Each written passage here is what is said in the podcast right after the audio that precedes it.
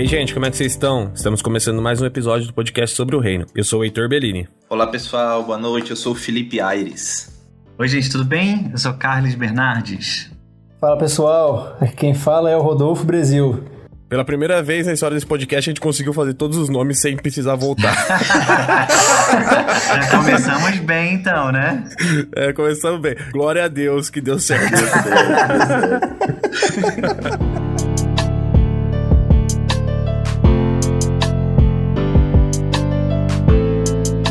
Bom, no segundo episódio aqui do nosso podcast, a gente falou sobre missões e o Felipe já esteve aqui, hoje ele tá voltando aqui, tá entrando pro time fixo do podcast praticamente. E a gente chamou ele aqui hoje de novo com um reforço hoje do Carles, um baita reforço, pelo pouco que eu já sei, eu imagino que seja um baita reforço. E a gente chamou eles porque surgiu de uma dúvida pessoal minha. Eu acredito que muitos, como eu, sempre imaginaram de uma maneira talvez esquisita o evangelismo.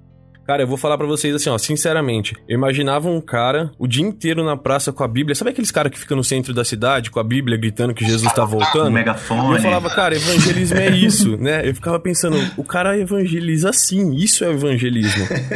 Mas, pelo bastante que a gente conversou na, naquele outro episódio, Felipe, eu comecei a entender de que o evangelismo, principalmente o transcultural, ele envolve muitas outras coisas. Sim. E é por isso que a gente chamou hoje aqui vocês, para que vocês tirem essa dúvida minha, e eu acredito de que muitas pessoas têm essa dúvida, e até para aqueles que têm um chamado missionário e não entendem e têm medo do que seria o campo missionário, também conhecerem um pouquinho mais de tudo que acontece. Eu agradeço a presença de vocês, e eu queria que antes da gente começar a falar sobre isso, vocês se apresentassem. Quem são vocês? Ministérios, trajetórias. Felipe, você já é conhecido, mas começa aí pra gente, por favor. vamos lá, vamos lá. E aí, pessoal, boa noite. Primeiramente, né? Paz, paz, shalom, paz do Senhor para todos os para todos os gostos. Gente, eu sou Felipe Aires, eu sou potiguar, natalense, comedor de camarão. Eu sou casado há oito anos com uma morena maravilhosa chamada Karen, mineiríssima. Foi onde nós conhecemos o nosso amigo Carlos aí, né? Fizemos seminário juntos, trabalhamos na M3 juntos também. É, e o Karen temos chamado para alcance de povos muçulmanos. Já moramos há praticamente três anos na Índia, né? Embora envolvidos já há cinco anos. Já temos essa trajetória aí, essa caminhada de, de vivência aí com, com a Índia, que é um país incrível. E tem sido uma jornada, assim, maravilhosa mesmo. A gente tem aprendido muito. Eu sou da área de mídia, né? Eu e minha esposa somos da área de artes mesmo, artes e mídia, né? Eu sou design gráfico formado, mas trabalho com vídeo, com animação e entre outras coisas. E tenho coração empreendedor também, né? Então a gente sempre sempre está pensando em como produzir coisas para o reino que traga sustentabilidade e transformação social também, né? Em tudo que a gente faz. Então é basicamente isso. Vamos prosseguindo. Bem, depois disso eu não tenho que falar nada, vou agradecer, vou sair da, do podcast. Obrigado, Deus abençoe vocês. Vamos ficar só com o Felipe, ele é uma bênção. Deixa ele começar a falar pra tu ah, ver. Ah, Deus, Senhor. Gente, então, eu sou Carlos, é, hoje eu sou pastor de jovens e adolescentes da Igreja Batista Memorial de Jacarepaguá, aqui no Rio de Janeiro, sou carioca também. Sou formado em turismo, sou turismólogo de formação, com de, tantos, mais de 10 anos de profissão mas depois que Deus me tirou de tudo que eu estava fazendo, eu fui seguir a carreira missionária, indo para Belo Horizonte primeiro para estudar, fazer seminário teológico em Belo Horizonte, e aí, como o Felipe citou, foi lá que a gente se conheceu. Então, fiz seminário teológico em Belo Horizonte e me envolvi com a agência missionária pela qual eu também sou missionário hoje em dia, que é a M3, Missão Mundo Muçulmano, uma organização missionária de mobilização e treinamento da igreja global para alcance a muçulmanos, que são o maior povo não alcançado pelo evangelho. Então, hoje eu jogo nessas duas linhas. Eu sou pastor missionário e às vezes atuo como agente de viagens também, que é a minha formação, né?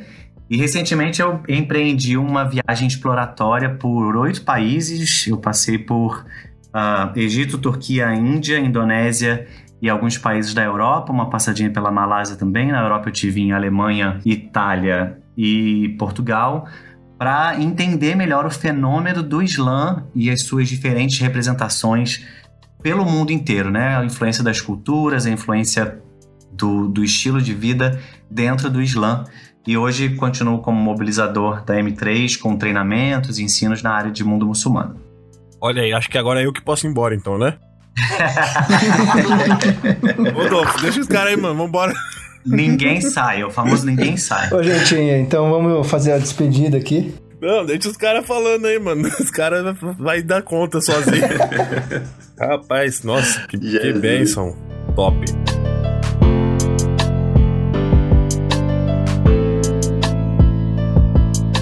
É, eu lembro quando você veio da outra vez, Felipe, que você comentou sobre um, o, o curso que você fez lá em, em, BH, que foi onde você conheceu o Carlos, é isso? Isso, e, isso, exatamente. E, e, esse curso, ele é um curso específico para missões, para te preparar para missões, e lá vocês são ensinados de acordo com o povo que você tem o desejo de ir, de acordo com a cultura de que você vai ser inserido. Como que é esse curso? Dá para vocês resumirem um pouquinho pra gente? Legal, isso é, é bem bacana essa pergunta, porque isso também era uma, era uma dúvida minha, né? A gente sempre fica ouvindo palavras e sobre chamado missionário e a gente não sabe como dar os passos práticos, né, mano, para conseguir é, chegar ao campo missionário mesmo, né? É, até eu falei da outra vez, né, que a gente romantiza tanto e termina não indo para os passos práticos, né, disso, né, de tirar passaporte, estudar inglês, fazer tudo o que precisa para que o chamado realmente aconteça, né? E essa era uma grande dúvida que eu tinha, né? E é engraçado porque não foi, eu não ouvi nem de outras pessoas, cara. Foi uma direção que Deus nos deu, a gente orando, eu e minha esposa mesmo. E o Senhor falou conosco, ó, vão para Belo Horizonte vão fazer seminário porque vocês precisam se preparar. Eu já tinha tentado outros seminários, eu sabia que existia seminários de missões, seminários de ministeriais, né, de louvor e tudo, mas a, eu não tinha dimensão de como era essa preparação e, realmente como isso ia me preparar para o campo missionário, né? E principalmente que existia uma missão que preparasse para o alcance de povos muçulmanos, como era M3, né? E eu fui para fazer o Carisma, que era um dos seminários lá na Lagoinha, por uma direção mesmo de Deus para gente, mas não, o, o foco do Carisma não é um, não é um seminário missiológico, né?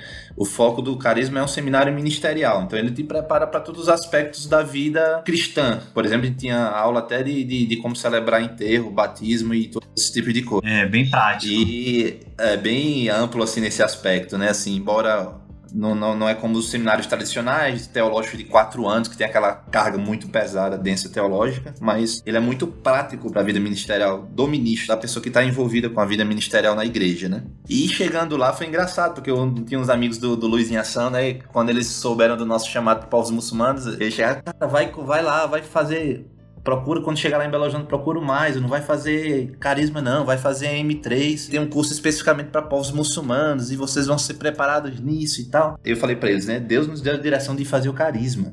Eu não vou procurar o mais. Se eu tiver que encontrar com esse mais, eu vou encontrar com esse mais. Mas eu não vou procurar esse mais, uhum. sabe? Mano, primeiro dia de aula no seminário, entra um cara lá, bem estranho, com as batas lá, com as batas africanas, né? Ele falou, oh, tudo bem, eu sou o professor de vocês de introdução a missões e meu nome é Maisel. Aí eu falei, tá, você tá, tá de brincadeira.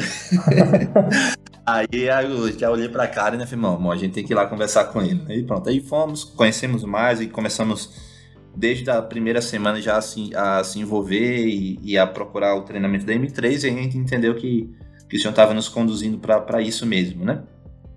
E fomos fazer essa preparação. E, cara, existem muitos tipos de, de, de, de, treinamentos diferentes no Brasil. O Carlos até pode falar melhor do que eu nisso, mas existem agências que elas preparam você para um povo específico. Uhum. Né? Mas a maioria das agências elas, elas te preparam com matérias que são bases para o campo transcultural. Então elas, elas, vão trabalhar como você lidar com, com uma cultura diferente, ah, com choque cultural, que muita gente nem sabe que isso existe. Mas eu tive choque cultural saindo de Natal para Belo Horizonte, Sim. por exemplo. Então você imagina indo para uma cultura totalmente diferente da sua.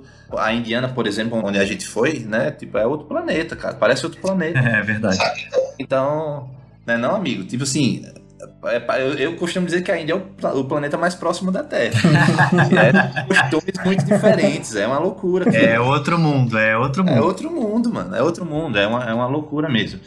E tem muitos aspectos que, que muitas vezes a gente não faz ideia, né?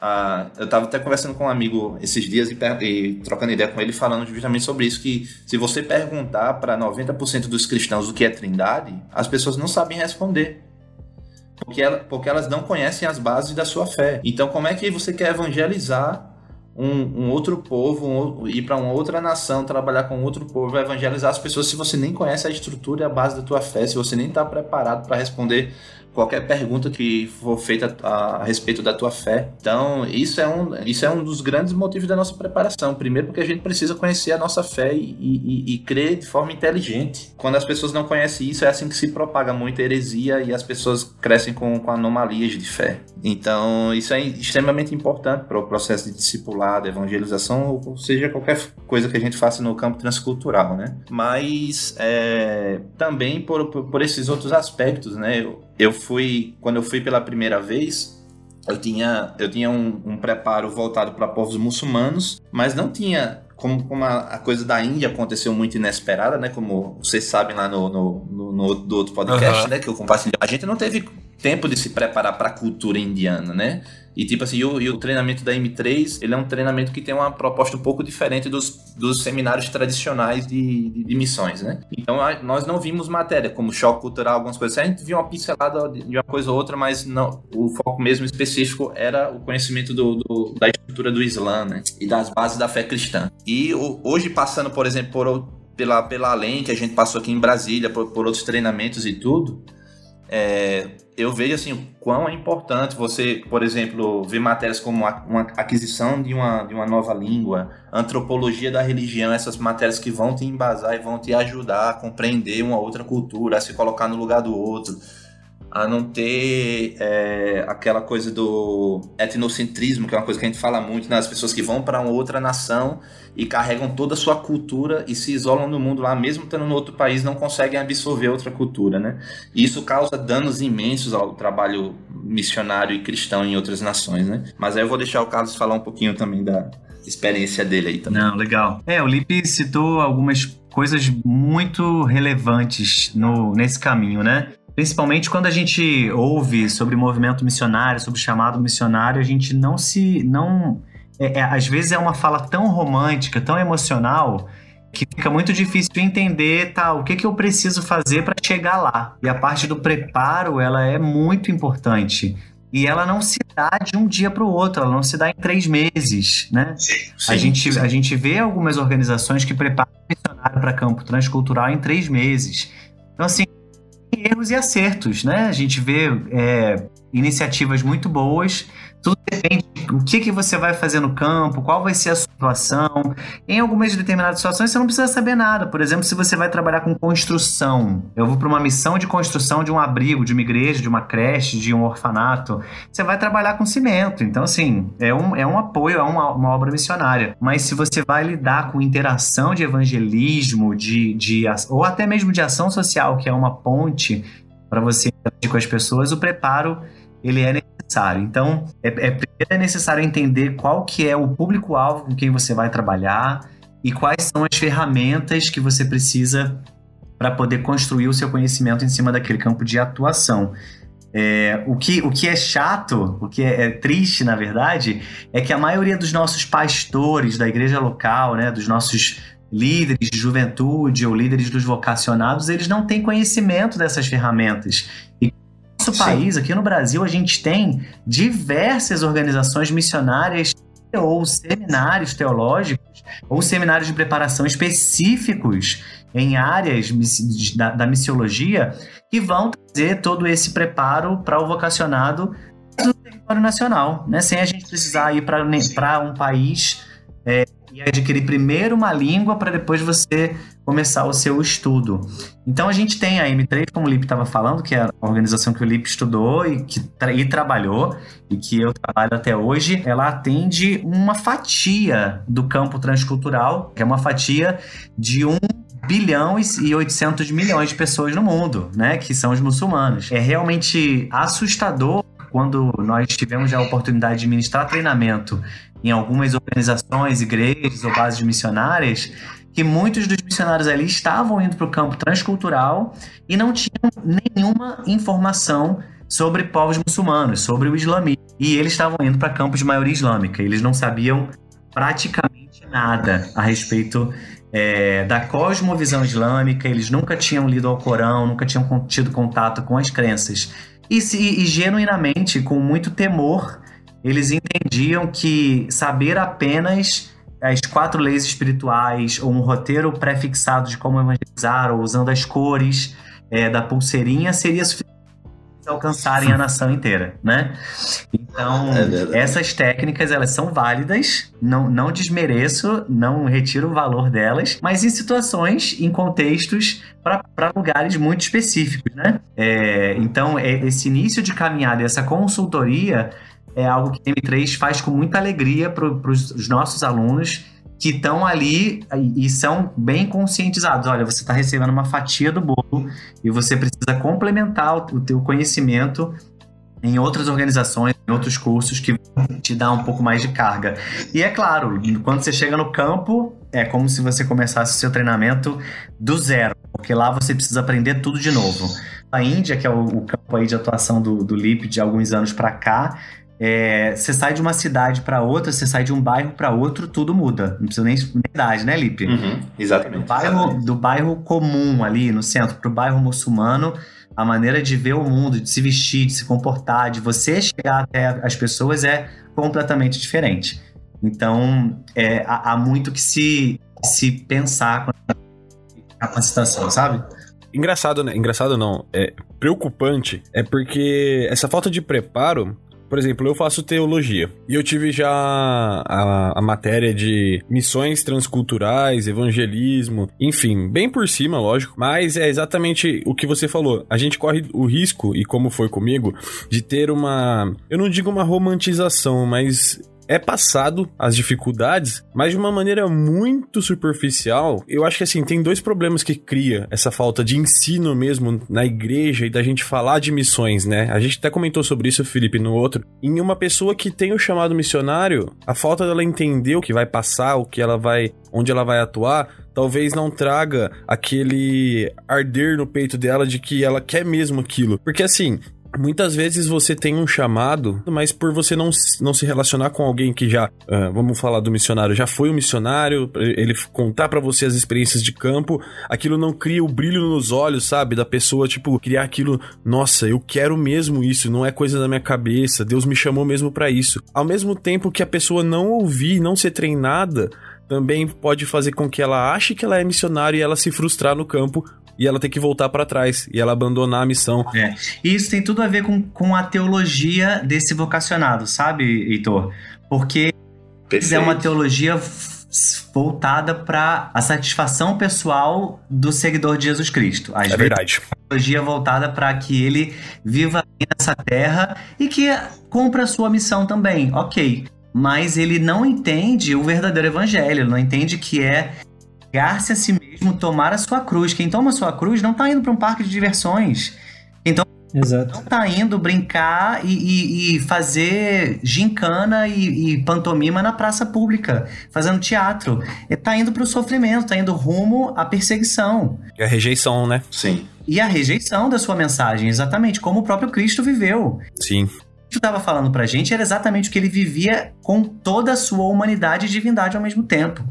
Então, é, é, essa, esse romance em volta de ouvir um testemunho de um missionário que traz uma emoção daquilo que ele viveu, não traz a realidade do campo missionário e da abnegação que envolve esse tipo de escolha, né? Apesar de todos sim, entendemos sim. que todos nós somos missionários, mas muitos entendem que não são, né? E que isso parte de um grupo específico que que está renegado, que está condenado, na verdade, a largar tudo e viver a sua vida num campo longe da família, comendo insetos e besouros na Tailândia.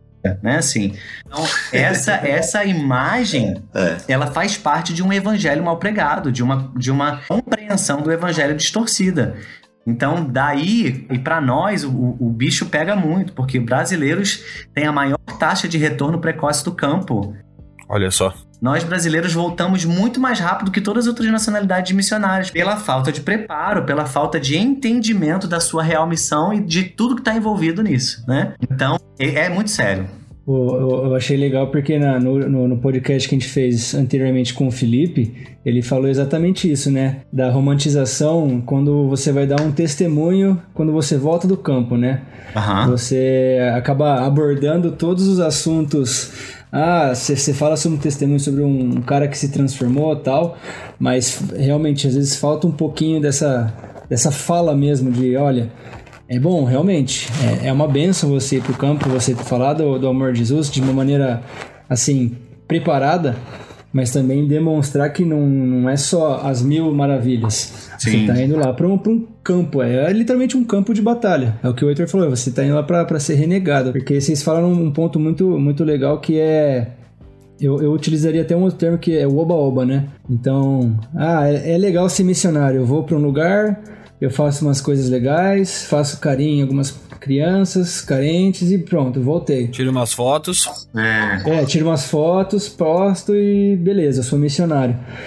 E, e cara, tem, muito, é, tem muita gente vivendo assim, tá? Não, sim, exatamente. A gente tem visto tem isso, muito né? muito missionário vivendo a assim. Gente, a gente tem visto isso, né? Na... Então, assim, ter a real noção de que você ser missionário e para mim é até fácil falar isso porque eu, eu, nunca fui assim pro campo igual vocês, no caso, o transcultural, né? Parece que a coisa, sim, é a coisa mais fácil do mundo a se fazer. Eu vou lá, falo meia dúzia de palavras e pronto. Já, já sou um missionário formado, preparado e posso ir pra qualquer lugar que, que vou dar conta, mas na verdade não. É, e nesse meio também, né, gente, tem, um, tem uma galera muito genuína também, mas que tá com exatamente essa falta de orientação, essa, essa falta de, de de saber onde buscar informação e, e pior, muitas vezes são a, é a liderança que não proporciona os não só os recursos financeiros, mas as possibilidades desse vocacionado chegar num, numa base de treinamento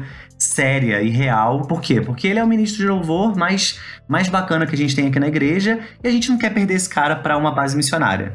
E a gente não quer perder esse cara para o campo missionário. Não, ele vai ficar aqui, ele vai ficar aqui cantando, ele vai ficar aqui trabalhando. A gente não quer perder, uhum. a gente não quer investir nele para que ele não vá embora, né? Então a gente já ouviu vários relatos desse, nesse sentido, de, de gente chamada e que entendia sua vocação, mas absolutamente frustrada e sem forças de, de dar o próximo passo, porque não havia nenhum suporte, nenhuma ajuda da igreja local para que ela seguisse um bom caminho, sabe? Então... Exato.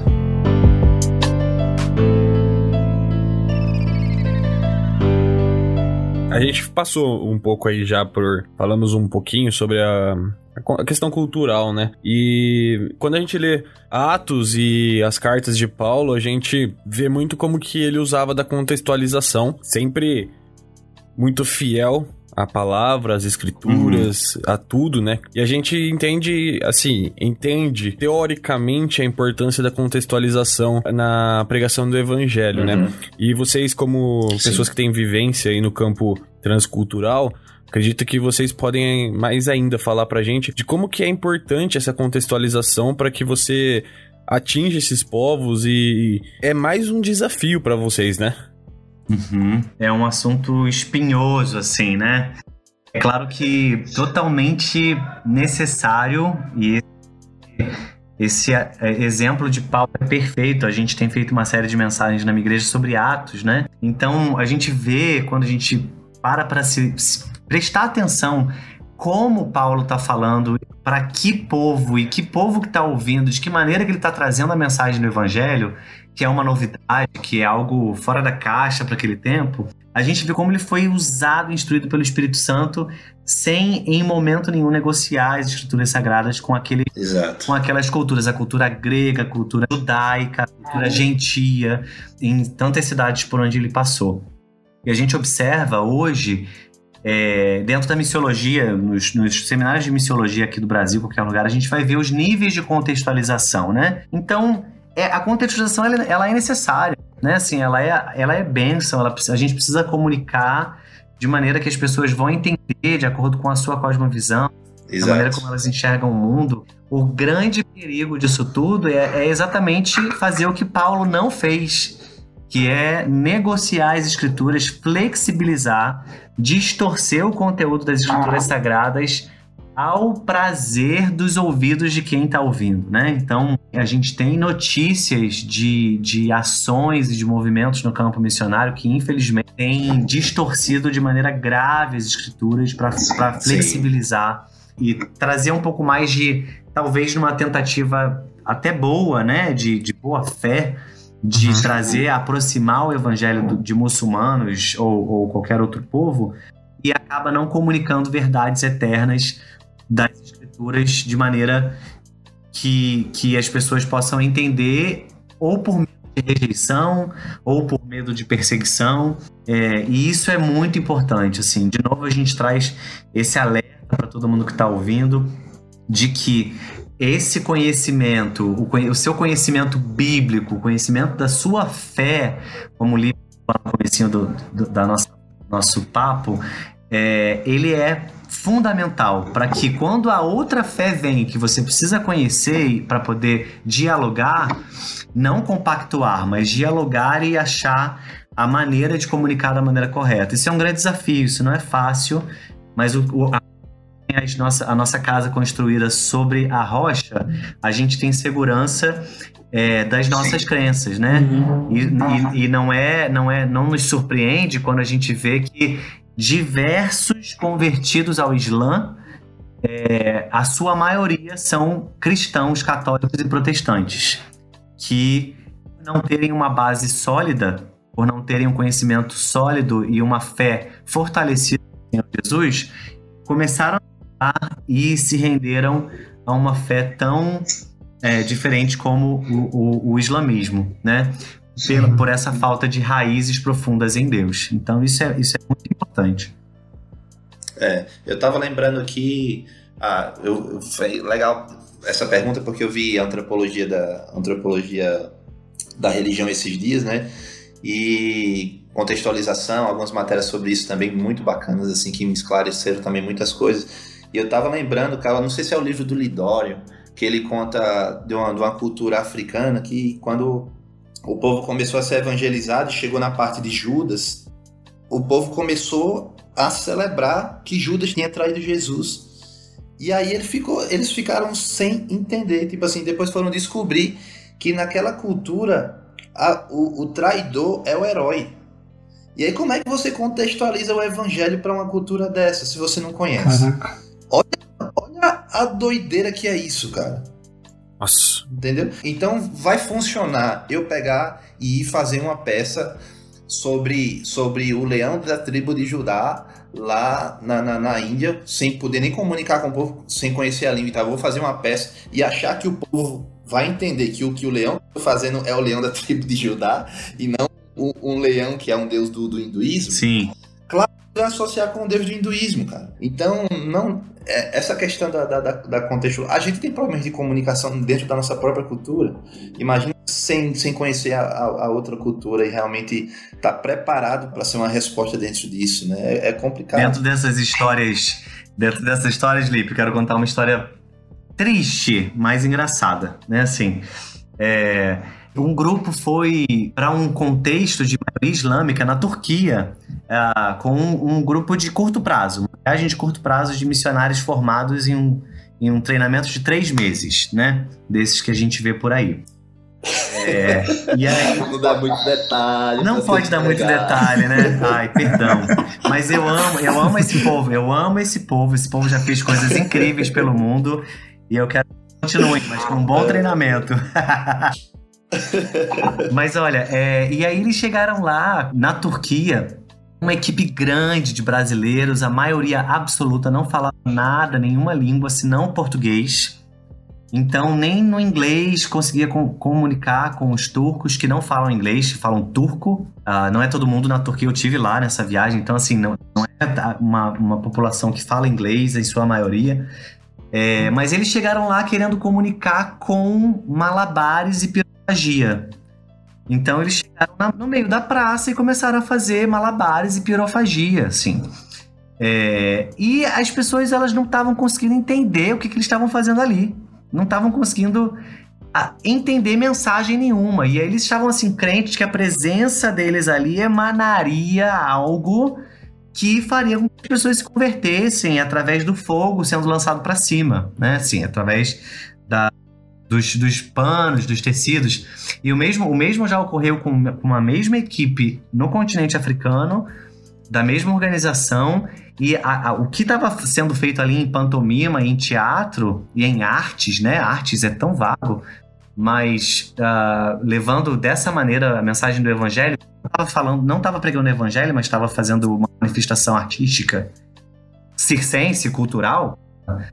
E as pessoas, as pessoas saíram correndo com medo, porque aquilo também dava, dava era os rituais é, de feitiçaria daquele povo, daquele povoado.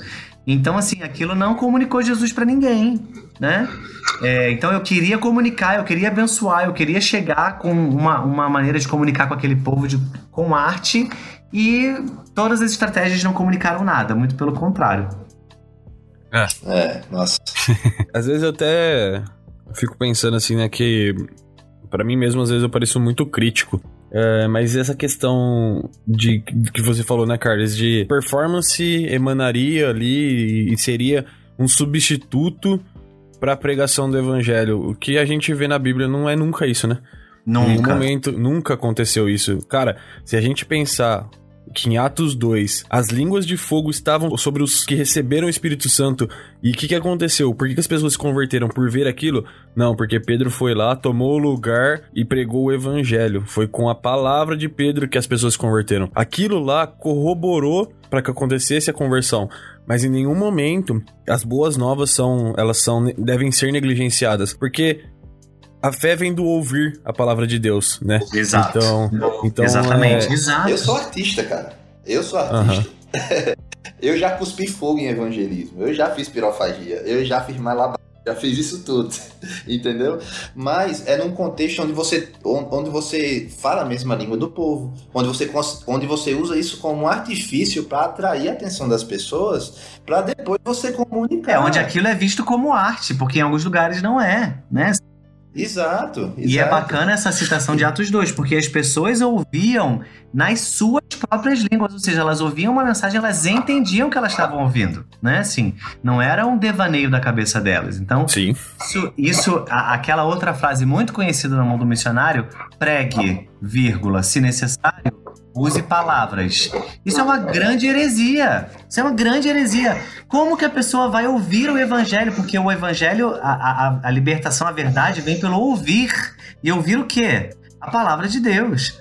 Como que essa pessoa vai saber a, as verdades do evangelho se ela não ouvir?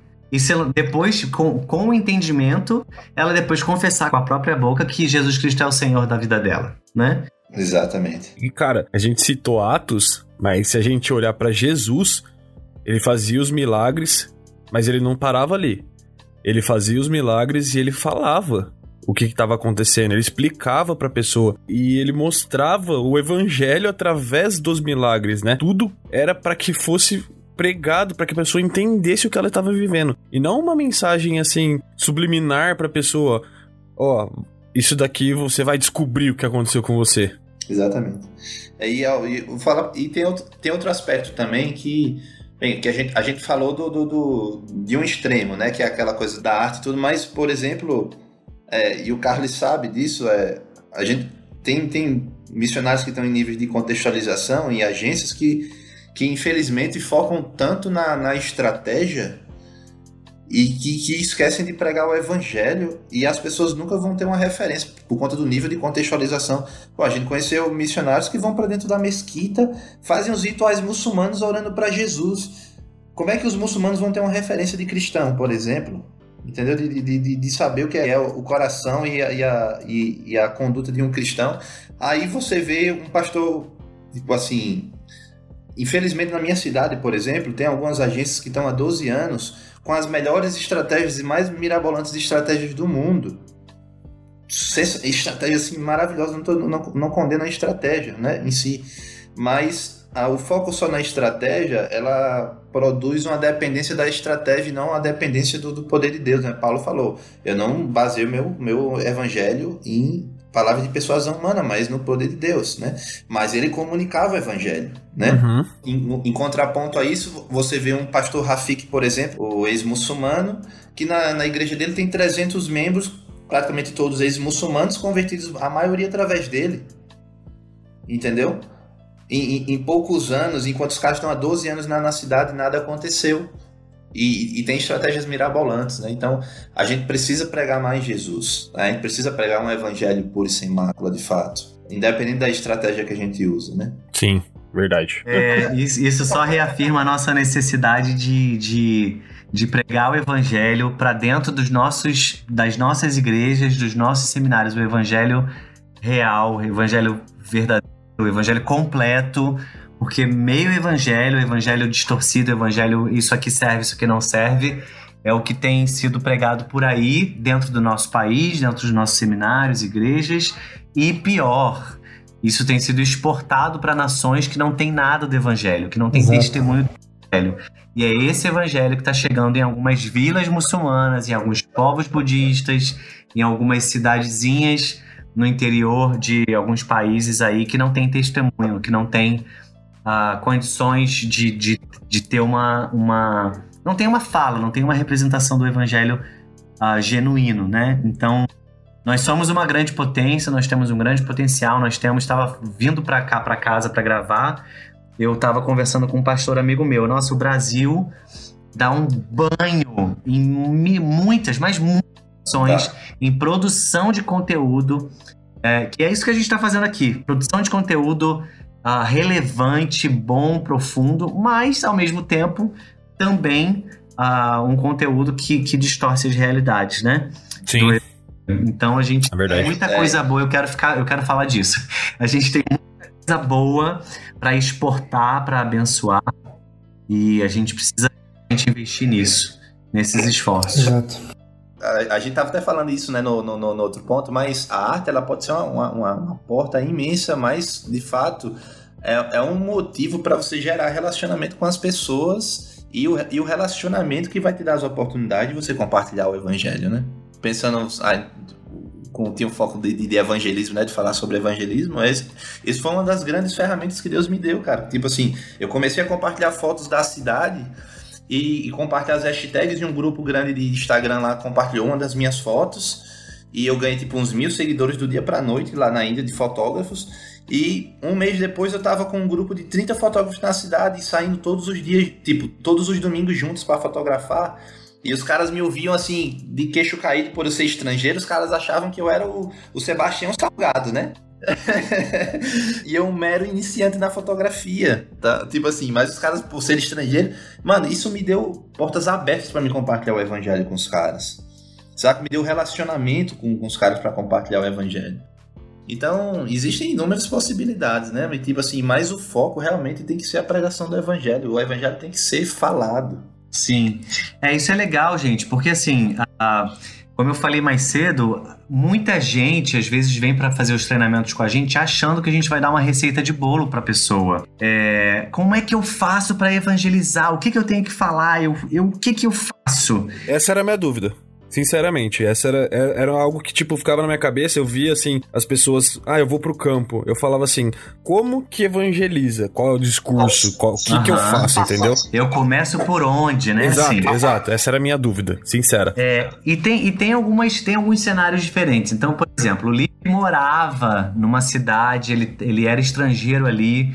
Ele estava sempre buscando relacionamento. O Lipe é um cara extremamente relacional. É ele vai cortar cabelo num barbeiro e ele vira amigo do barbeiro e o barbeiro convida ele. E é assim, né? Mas nem todo mundo é assim. Todo mundo consegue se relacionar com as pessoas de maneira aberta.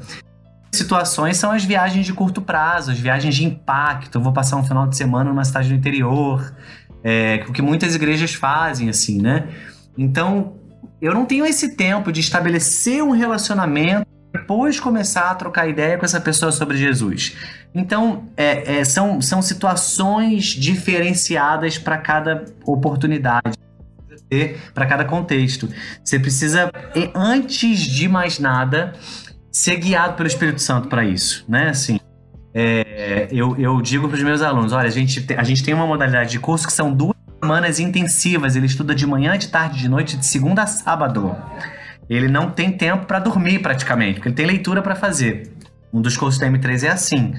Então, assim, eu falei: olha, de repente você tá saindo daqui, tá na formatura, duas semanas intensivas, você chega na frente de um muçulmano, dá um branco, você desespera, você não sabe o que falar. Independente de você ter feito um curso longo de dois anos, três anos ou três meses, você precisa entender que é o Espírito Santo que vai convencer essa pessoa do pecado, da justiça e do juízo, não é você. Em primeiro lugar. Segundo lugar, que tipo assim, é claro que o preparo, é claro que a teologia, é claro que a missiologia vão te dar ferramentas para isso, mas você precisa depender absolutamente do Espírito Santo. E essa empatia, esse contato, esse relacionamento, mesmo que seja no impacto num ponto de ônibus, mesmo que não seja dentro de uma viagem missionária, mas seja na fila do McDonald's, acho engraçado também que as pessoas oram assim: Senhor, me dá uma oportunidade para evangelizar hoje. E aí eu fico assim, eu falei, mano. Já orei muito isso. Eu assim, mano, é o quê? Cara, tipo, você botou o pé na rua, encontrou com a, com a sua vizinha que tá entrando na porta do seu condomínio, você tem ali uma oportunidade. Você tá esperando mais o quê? De falar assim, tipo assim, bom dia, Deus te abençoe, a paz do Senhor. Usa o vocabulário que você quiser. Tipo assim, e aí, você tá bem? Tá tudo bem? Pô, Deus abençoe seu dia, cara. Essa pessoa já vai olhar para você assim, nossa, é crente. Qualquer coisa assim. e aí, no Verdade. próximo encontro, uma coisa e outra e outra. Então, assim, é, essas é, claro que existem algumas algumas direções, existem alguns versáveis, existem alguns métodos de evangelização, mas quando a gente está falando de contexto transcultural, isso, mas na maioria das vezes não vai funcionar. Porque essa outra maneira de ver o mundo que essa pessoa tem, ela vai ser um empecilho, vai ser uma barreira para ela entender o que você cristão está dizendo. Por quê? Porque existe uma grande possibilidade dela não, não conhecer Jesus. Primeiro lugar. Segundo lugar, nunca ter ouvido falar de Jesus. Terceiro lugar, ela achar que Jesus é outra pessoa, que Jesus não é Deus, que ele não é filho de Deus, que ele não é não é santo, que ele não é não tem caráter divino, que ele é um profeta ou um mestre. Então, o seu discurso de dizer que Jesus morreu na cruz para salvar essa pessoa não faz o menor sentido para essa pessoa que está vivendo num contexto transcultural de outra religião, de maioria de outra religião. Ou até colocar também Jesus como mais um, né? Como Gandhi fez. Sim. Então, essas receitas prontas elas não vão trazer pra gente sucesso no nosso, no nosso evangelismo. E aí você depois vai, quando você voltar pra sua casa, depois do impacto de final de semana, ou de seu tempo de curto prazo, de três meses e tal, no campo, o que, que, você vai dizer? Tipo, você vai ver que o mundo real não funciona assim. É, um desconhecido chega para você e fala alguma coisa, você vai dar atenção? Normalmente não. Agora, se é um cara que frequenta a tua quitanda, se é um cara que corta sempre o cabelo com você, se é o teu o porteiro do seu prédio, se é alguém que, que você estabeleceu um mínimo de relacionamento que seja, gerou algum tipo de empatia, você já pode então se aventurar em engajar essa pessoa. Pode falar de futebol, fala do Neymar. No mundo inteiro, todo mundo conhece o Neymar, né? Assim, troca ideia, bate papo. Você tá ali para se relacionar, você quer saber o que, essa pessoa vive, como é que ela vive, se ela tem comida em casa, se ela está precisando de um, um, apoio com um remédio para uma doença que uma pessoa tem na casa dela. E se, se interessa por aquela vida, não por aquela alma. Sabe esse negócio? Uhum. Tipo assim, eu quero ganhar, eu vou ganhar almas para Jesus. Eu vou conquistar, meu formulário vai estar lotado de almas. Quantas almas? O que, que é isso, gente? O Walking Dead é o quê? O Gasparzinho?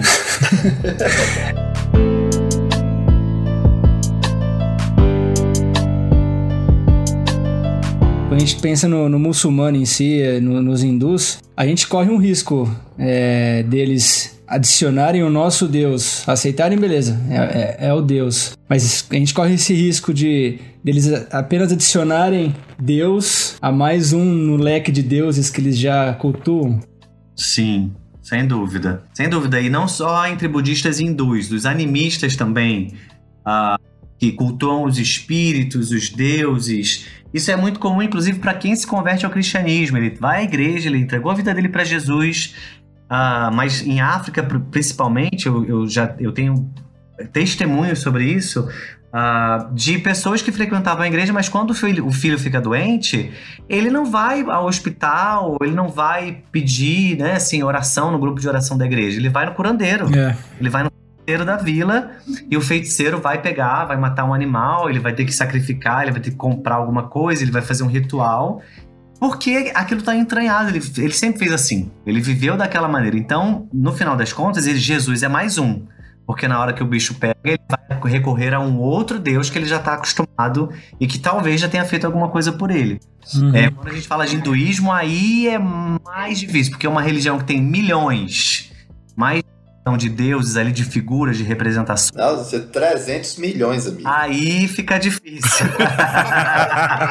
é complicado, velho. Deixa eu aproveitar o gancho mais um pouco, então. Muitas vezes aceitam Jesus e, e adicionam ele a esse a esse leque, essa. Esse panteão aí de deuses. Levando em conta isso, com relação aos hinduístas, aos animistas, e pensando nos muçulmanos, que aí eu quero fazer um paralelo aqui. A gente pode dizer que os muçulmanos eles são mais resistentes à pregação do evangelho, então, porque, de certa maneira, eles já consideram Jesus assim como um cara que, me corrija se eu estiver errado, como alguém que viveu mas que não passa de um profeta. Se isso, eu não me engano, exatamente. é isso, é isso né? Aí. Então, isso. por eles terem essa visão de Jesus e colocarem Maomé acima de Jesus, a gente pode dizer que os muçulmanos são ainda mais resistentes à pregação do evangelho, a aceitar Jesus como o Senhor e Salvador. É, eu posso dizer que sim, e aí eu te explico, Heitor. Por quê? Porque muçulmanos e cristãos são uma religião monoteísta. Sim. Mas essas duas religiões creem que existe apenas um Deus. Mas os cristãos entendem que o nosso Deus se apresentou, a maneira que ele escolheu se revelar para a humanidade foi através da Trindade. Pai, Filho e Espírito Santo. Então há uma grande acusação de muçulmanos contra cristãos de que nós temos não apenas um Deus, mas três. Já que nós estamos em Deus Pai, Deus Filho e Deus Espírito Santo. Olha só, três deuses, né? E é aí que cristãos têm dificuldade de expressar e de explicar a sua fé, resposta apologética suficiente para poder responder esse questionamento. E aí muita gente se enrola e perde uma discussão, um debate por causa disso. É, então, muçulmanos creem que não há Deus senão Alá. Apenas Alá é Deus e mais ninguém, né? E uhum. que Maomé é o seu profeta. Então, nessa confissão de fé, que é a Shahada, que é a confissão de fé dos muçulmanos, a gente vê essa declaração de que não há Deus senão Alá e Maomé é o seu profeta, ou seja, Maomé está acima de Jesus claramente, né? É, mas Maomé não tem caráter divino, Maomé não pode ser adorado, não há nenhuma manifestação no Islã que adore Maomé, que coloque Maomé numa posição privilegiada como Jesus, né? Nossa, como nós entendemos, é, como nós entendemos que Jesus é filho de Deus e por isso ele merece receber adoração. Ah, então, esse, esse pode ser um, um empecilho para aquele muçulmano que tem um pouco mais de conhecimento a respeito da sua fé. E por que, que eu falo isso? A maioria dos muçulmanos são o que nós chamamos de muçulmanos nominais.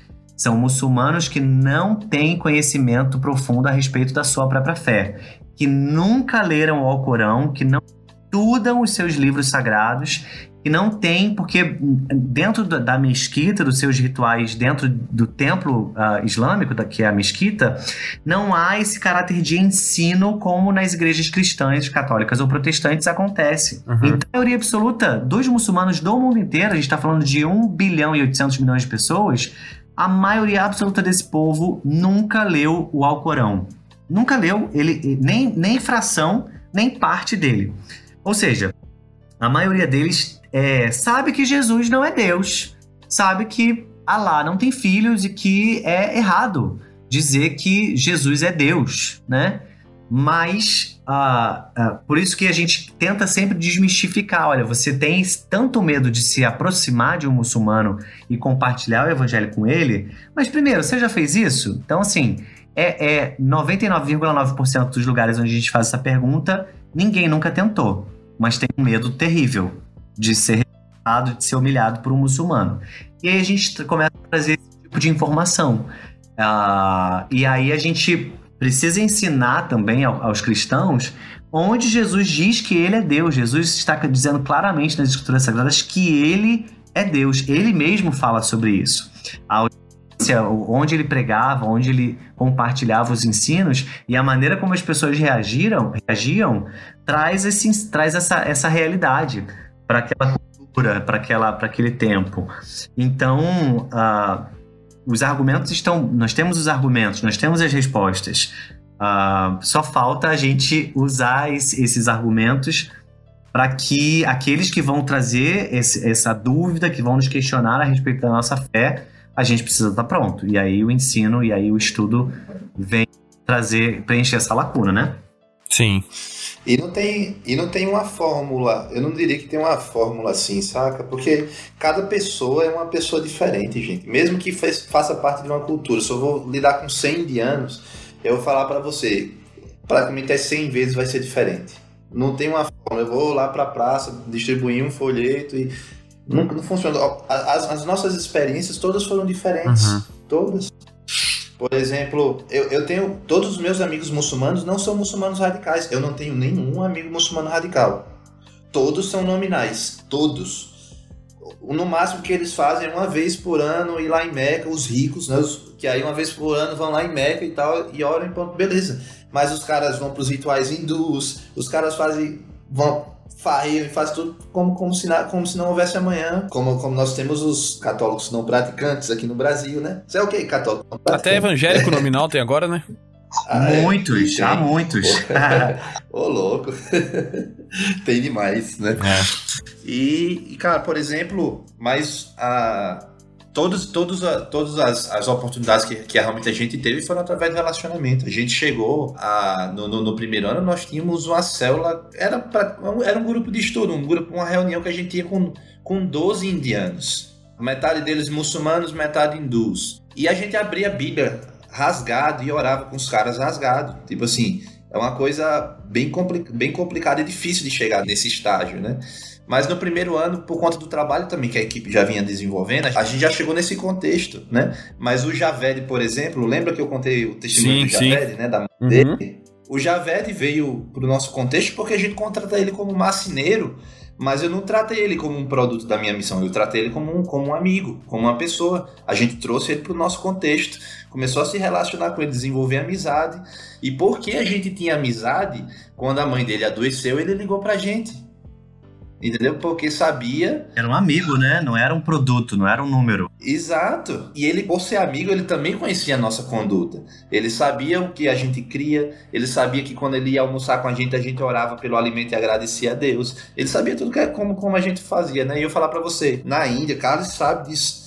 O cristão mais chibata daqui, mais fraco daqui do Brasil, destaca na cultura indiana, cara. É verdade. Porque os caras, os caras não têm cultura de, os caras não, assim, em muitos aspectos eles não honram ninguém. O trânsito é caótico daquele porque ninguém dá a vez para ninguém. O indiano é muito voltado para si. Se você tem essa cultura de honra, de dar a vez pro outro, essa, essa coisa do amor, cara, o amor arrebenta a Índia. Nossa. Entendeu? O amor do cristão arrebenta o indiano no meio. Então, é, isso são todas coisas que nos dão a possibilidade de compartilhar a vida com as pessoas, né? De transbordar a vida enquanto a gente vive. A gente vai vivendo, se relacionando com as pessoas e, vão, e vai transbordando e as oportunidades vão surgindo. Exato. Né?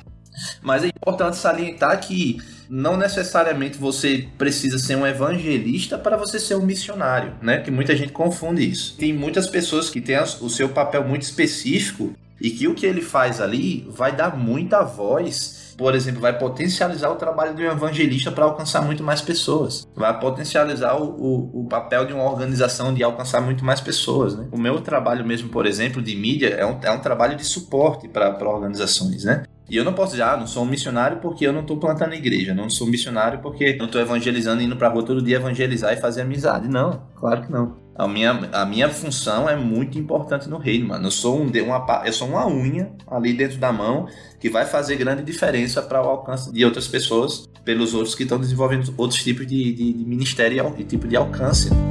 Sim.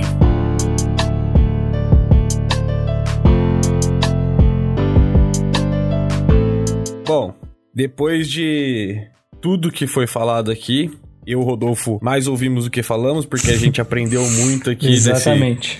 Nesse, nesse episódio, de novo, né? E a gente percebe que a missão, o evangelismo, envolve muita coisa e que a gente precisaria de mais uns 3, 4 episódios para tratar de tudo. E se Deus quiser, a gente vai fazer isso no futuro. A gente e volta, a gente volta. A conclusão que eu, particularmente, chego é de que. Você falou, né, Felipe, uma coisa muito interessante que você olhava para os muçulmanos com medo, você tinha medo de muçulmano. E é algo que eu Sim. também tenho, confesso.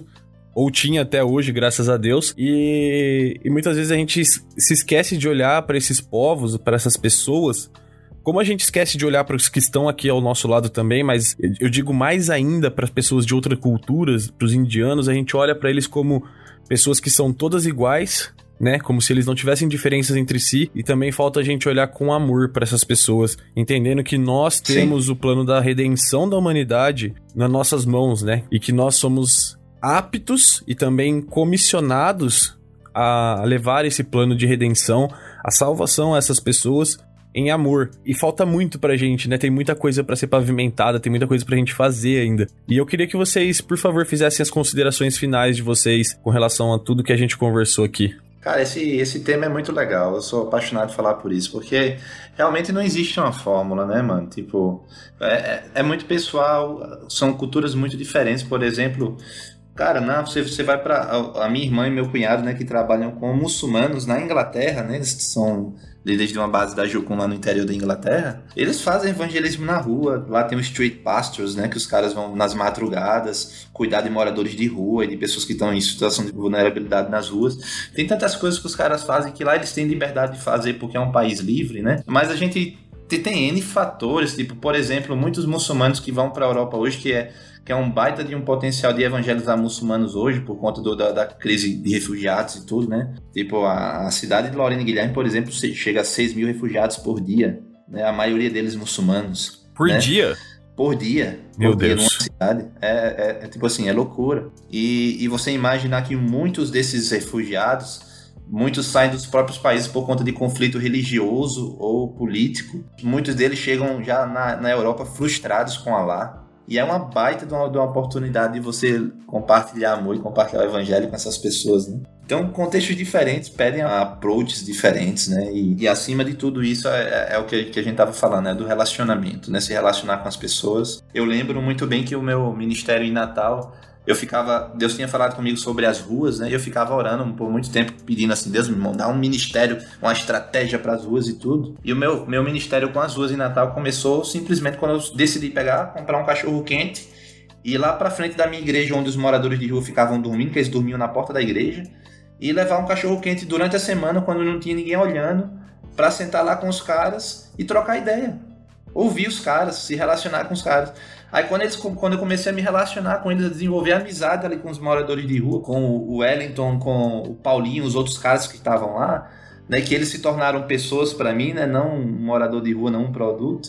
Eles, eu comecei a ouvir a história dos caras, comecei a ouvir a necessidade dos caras e ouvindo a necessidade eu pude me mover para fazer alguma coisa, né?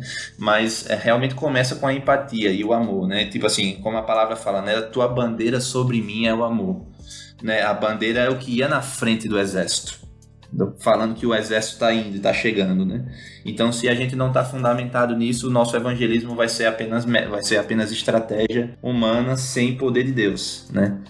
E aí é isso. É, gente, a gente tem, a gente teria muita coisa para falar e eu espero que tudo que a gente conversou é. aqui não não desanime, não desespere ninguém que está ouvindo, mas que, que gere reflexão, que gere conhecimento, que abençoe vocês no sentido de entender que sim, há, ainda há um grande desafio e que nós, como a noiva de Cristo, uma das visões que Deus me deu, até numa conferência em Moçambique mesmo, foi que parte do meu papel na minha organização é ser uh, como aquela a, parábola das dez virgens que elas esperavam o noivo, o noivo estava prestes a chegar e cinco estavam distraídas, dormiram, cinco estavam prontas, arrumadas, perfumadas, com as suas lâmpadas acesas.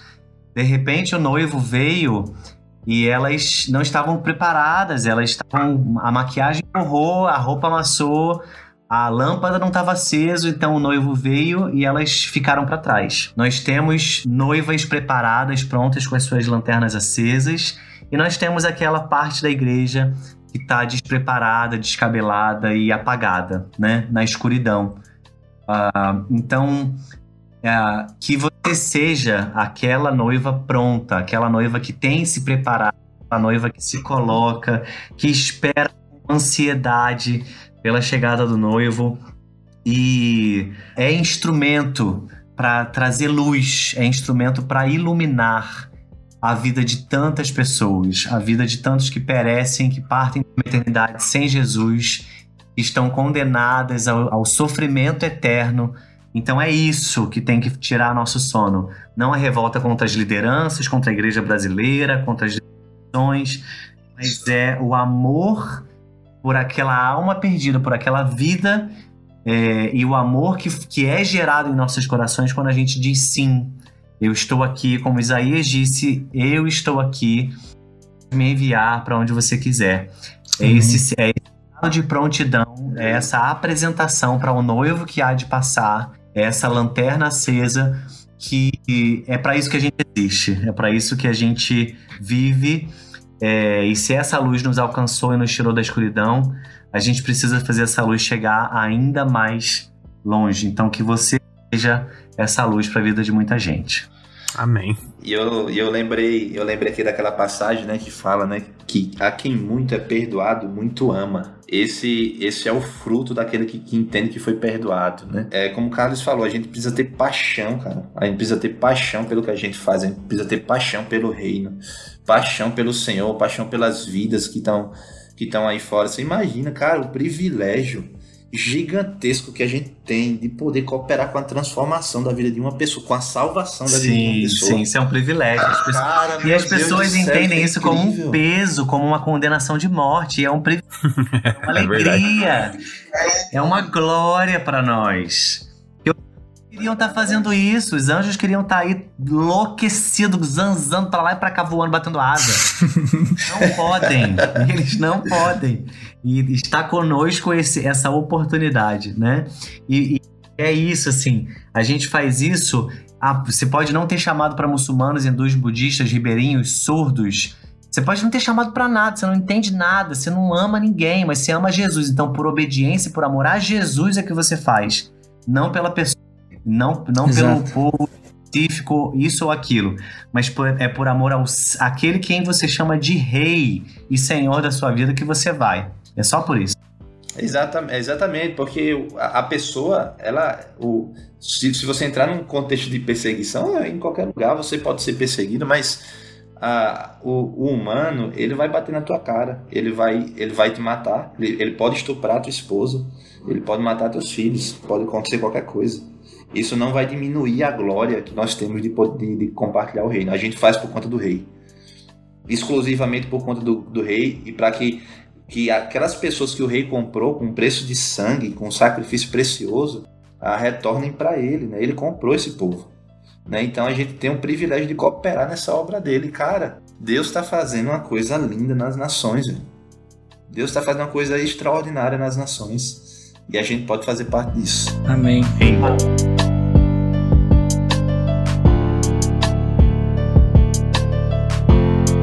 Eu queria agradecer vocês dois, Felipe, Carles, muito obrigado pela Tamo disponibilidade aí. E, cara, parafraseando o que o Heitor falou aí, é, a gente não falou muito porque eu aprendi muito, mais uma vez, com, com você, Felipe, agora com você, Carlos. Muito obrigado mesmo é, pela disposição que vocês tiveram de falar um pouquinho, mais um pouquinho, né, da experiência de vocês, desse, desse tema que é super relevante e, e que ainda causa muita, muita dúvida às pessoas. E, enfim, agradecer porque se nós aqui aprendemos, imagine quem, quem ainda vai ouvir, né? Que isso possa despertar um chamado missionário nas pessoas que ainda estão em dúvida se, se, se é isso mesmo que é para elas fazerem ou não. Muito obrigado Amém. é, pela vida de vocês, por tudo que vocês têm feito pelo reino aí e compartilhado com a gente, né?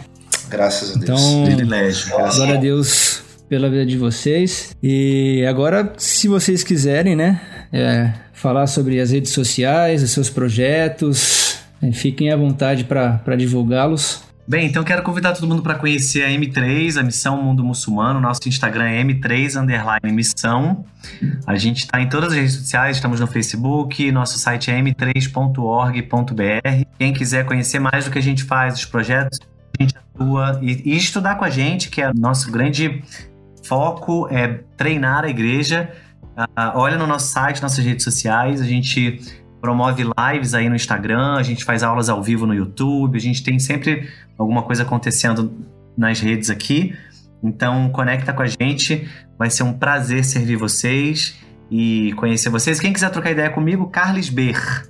Carles é Charles sem H, B-E-R de Bernardes. Carles Ber, tudo junto, é o meu arroba lá do Instagram. É isso aí. Gente, o meu Instagram também, Felipe Aires, né? Felipe Underline Aires, na verdade, né? E FI, tá? F-I-L-I-P-E, underline Aires, igual Buenos Aires. A-I-R-E-S. Tá bom?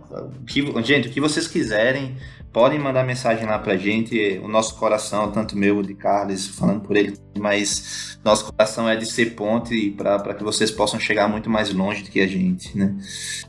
Então, a, compa, vai lá, manda mensagem pra gente, a, manda pergunta, o que vocês precisarem e a gente puder cooperar com, com o chamado de vocês, cara, a gente tá aqui para isso, tá bom? Tamo junto nessa, obrigado por essa oportunidade ao, ao blog sobre o reino, né? De estar aqui mais uma vez. É uma grande alegria poder compartilhar, né? Maravilhoso, muito é, obrigado. o que seria de nós se, se a gente, sem essas plataformas e pessoas que amam o reino, então. A, a sempre se movendo para promover plataformas como essa, né, para o crescimento do corpo de Cristo e, e o cumprimento da, da, da, da, grande comissão, a missão de Deus nas nações, né? Isso é uma coisa linda e eu amo vocês e é uma honra estar aqui. Amém. A gente também fica muito feliz. E você que tá ouvindo, siga o Instagram do Blog Sobre o Reino, arroba Blog Sobre o Reino. E, Carlos, eu queria pedir a gentileza de você despedir a gente aí como pastor, por favor. Amém. Vamos orar então. Muito obrigado, Senhor, pelo privilégio da gente estar juntos como família, cada um no estado brasileiro. E é maravilhoso a gente ser família do Senhor, sermos teus filhos e que cooperam para o reino, para o crescimento do teu reino aqui na terra, não só no Brasil, mas nas nações da terra. Deus, então eu abençoo todo mundo que está ouvindo, eu abençoo essas pessoas que estão buscando, Senhor, a razão para a sua vida, a razão para sua para o seu chamado, tentando entender a sua voz, Pai. Traz clareza para o coração, traz direções, traz palavras, Pai. Muito mais do que palavras sobrenaturais, mas o que, que o teu Espírito fale ao coração e revele as grandezas do Senhor e revele o teu coração a respeito daqueles que nunca ouviram falar do Senhor. Deus, que, essa, que esse amor, que essa chama que há em cada um de nós pelo Senhor nos leve, nos movimente, nos impulsione, assim como impulsionou tantos homens uh, depois que o Senhor subiu aos ares e que fez com que nós estivéssemos aqui, como sendo a tua igreja nos dias de hoje, Pai.